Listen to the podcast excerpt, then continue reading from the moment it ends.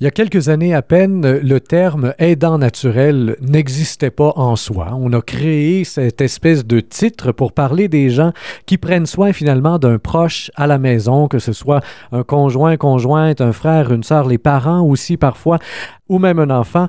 Et, donc cette réalité-là, il a fallu la nommer et maintenant, il faut aussi l'accompagner. Et on avait à la coopérative funéraire de l'Estrie une conférence autour des aidants naturels qui s'intitulait donc Une approche sans reproche. Jocelyne Benoît, qui est intervenante en relation d'aide à la Rose des Vents, euh, accompagne régulièrement donc des gens qui ont besoin d'aide, ce qu'on appelle les aider, mais aussi par la bande, évidemment, on se trouve à accompagner les aidants. Alors, Madame Benoît, bonjour. Bonjour. Pour euh, commencer, pour définir, évidemment, euh, on vient de le dire, c'est un terme qui est assez récent, les aidants naturels. Euh, on, J'en ai déjà donné une première définition. Est-ce que vous avez quelque chose à, à, y ajouter? Qu'est-ce que ça implique exactement? Qu'est-ce qu'on met en arrière de ce terme-là d'aidant naturel? Est-ce que c'est nécessairement, par exemple, quelqu'un qui ne travaille absolument pas? Non, souvent, justement, c'est une personne qui est déjà au travail et qui est obligée parfois de quitter son emploi pour prendre soin de quelqu'un. Parce que, que ce soit un cancer ou une autre maladie euh, dégénérative, euh, je pense aussi aux gens qui font de l'Alzheimer, qui accompagnent quelqu'un qui a de l'Alzheimer. Ça se commence tranquillement, mais à un moment donné, ça dégénère. Et la personne qui travaille, des fois, est obligée de laisser son emploi pour prendre soin de, cette personne-là, que ce soit son conjoint ou euh, un parent. Mais par contre, ce n'est pas une obligation. On a des gens qu'on peut qualifier d'aidants naturels et qui continuent de travailler parce que la situation ne l'exige pas encore. C'est ce qu'on comprend. Oui, tout à fait. Moi, je disais euh, en blague un peu, on peut être aidant naturel, mais on peut être naturellement aidant. Donc, on peut être naturellement aidant, non pas nécessairement en étant toujours proche de la personne ou à côté d'elle ou euh, en prenant soin d'elle, mais on peut l'aider autrement. Il y a plusieurs euh, techniques, plusieurs méthodes. Vous avez abordé ça justement dans le quoi dire, quoi faire. Euh, naturellement parlant, surtout quand on accompagne des personnes âgées, euh, on entend plusieurs reprocher l'infantilisation des personnes âgées, entre autres dans la manière de parler. L'aidant naturel peut aussi tomber dans ce piège-là quand on accompagne nos propres parents et que finalement on se met à leur parler un peu comme s'ils étaient nos propres enfants. On a l'impression, face à une personne malade, qu'elle est diminuée au niveau cognitif. Que c'est comme si elle comprend moins bien parce qu'elle est malade. C'est pas vrai. C'est souvent l'inverse. Elle est plus attentive parce qu'elle veut justement comprendre qu'est-ce qui arrive, puis qu'est-ce qu'on va lui faire, qu'est-ce qu'on va, comment on va l'aider. Alors, c'est pas, on n'a pas à la diminuer. C'est pas un enfant, c'est une personne adulte. Alors, est-ce qu'il y a des phrases qui sont tout à fait à éviter, là, que vous entendez parfois, puis ça fait friser les oreilles? Bien, souvent, on dit Ah, bonjour mon petit monsieur ou bonjour ma petite madame. Déjà, utiliser le terme petit, c'est un. Je veux dire, ça écrase la personne. Euh, puis il y en a qui vont réagir, vont dire Ben, je ne suis pas un petit monsieur, puis je ne suis pas une petite madame. surtout si le gars, il mesure six pieds ou la madame est assez carrée. Mais en même temps, c'est ce que ça peut faire comme impact au niveau euh, psychologique. C'est comme ils se sentent diminués. Déjà, étant malades, étant en état de besoin, ils se sentent diminués.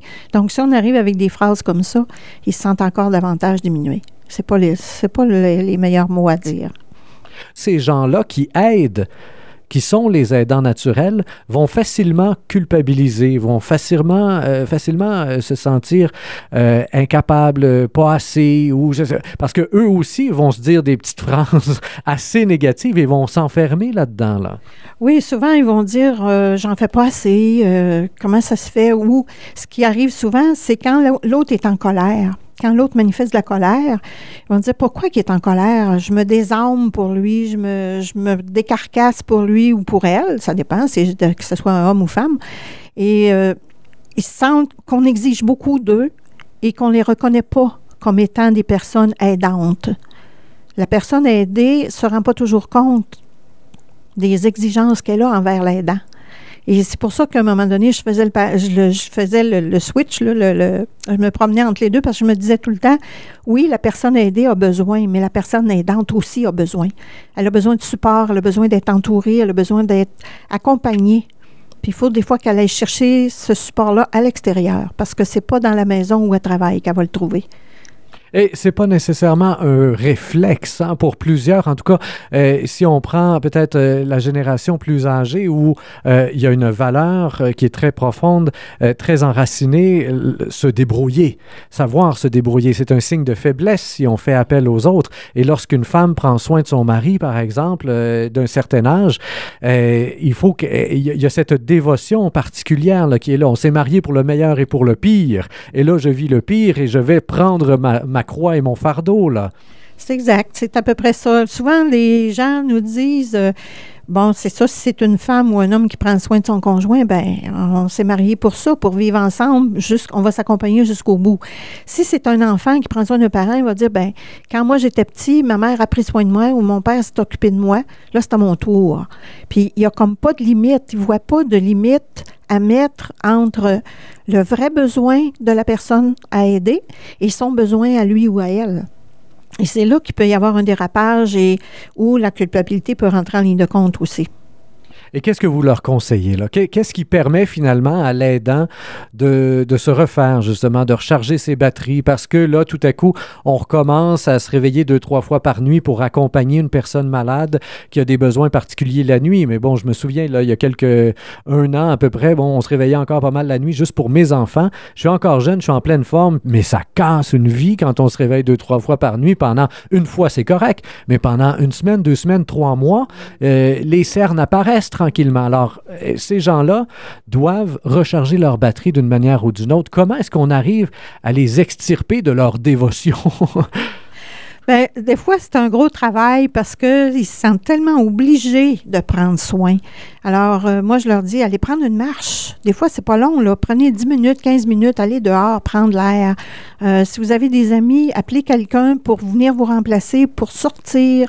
Des fois, c'est juste d'aller faire l'épicerie ou d'aller prendre un café au restaurant, puis dire qu'on décroche de la maladie, qu'on n'est pas, qu'on la traîne pas toujours avec soi. La maladie, elle fait partie puis du vécu actuel, mais on n'est pas obligé d'être toujours dedans. Il faut en décrocher, il faut sortir de ça.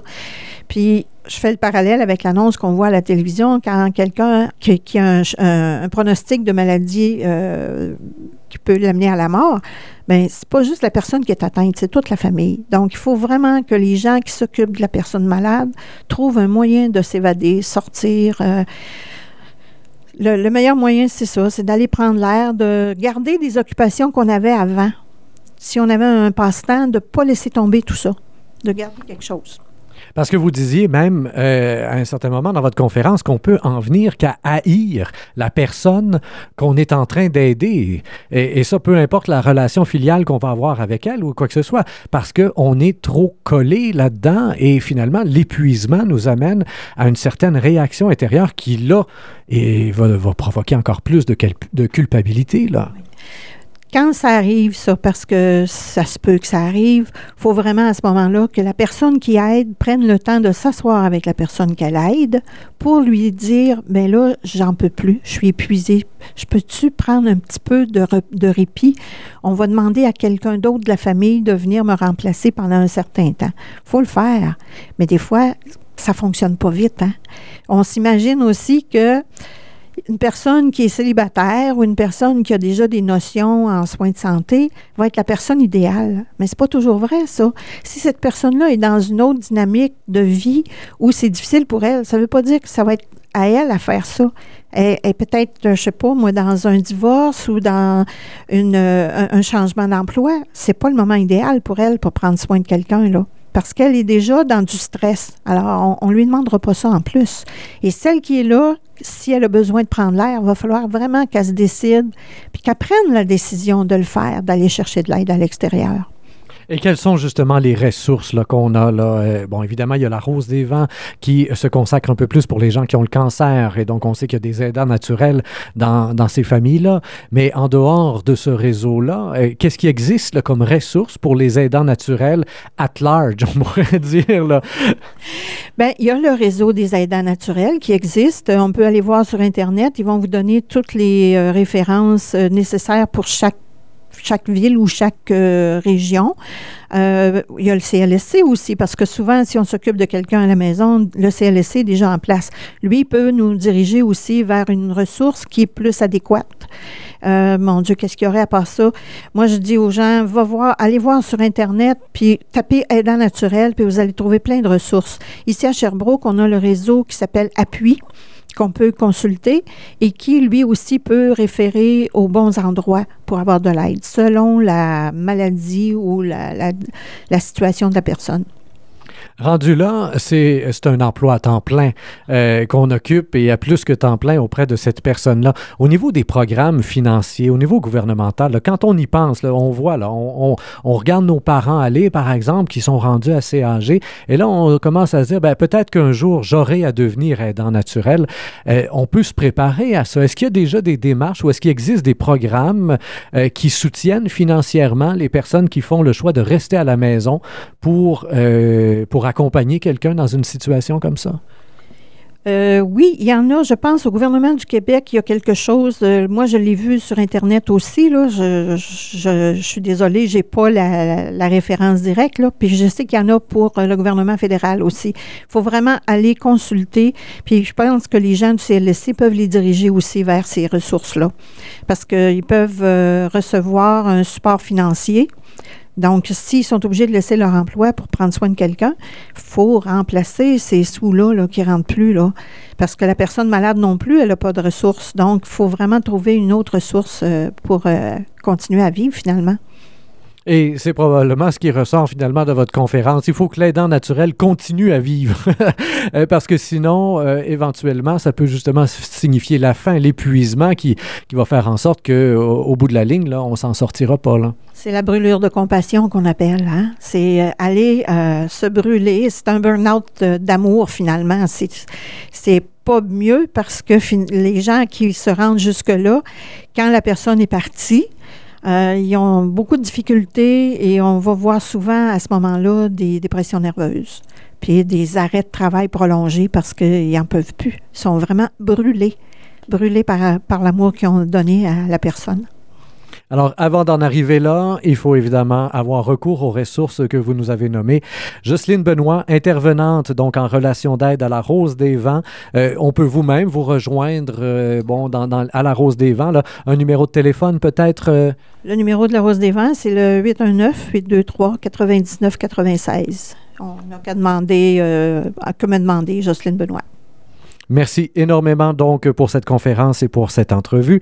Et euh, quant à vous, chers auditeurs, si vous connaissez quelqu'un euh, qui est dans cette situation ou qui risque de l'être éventuellement prochainement, eh bien, faites circuler cette entrevue sur le web grâce à Facebook, Twitter, par courriel et autres réseaux sociaux.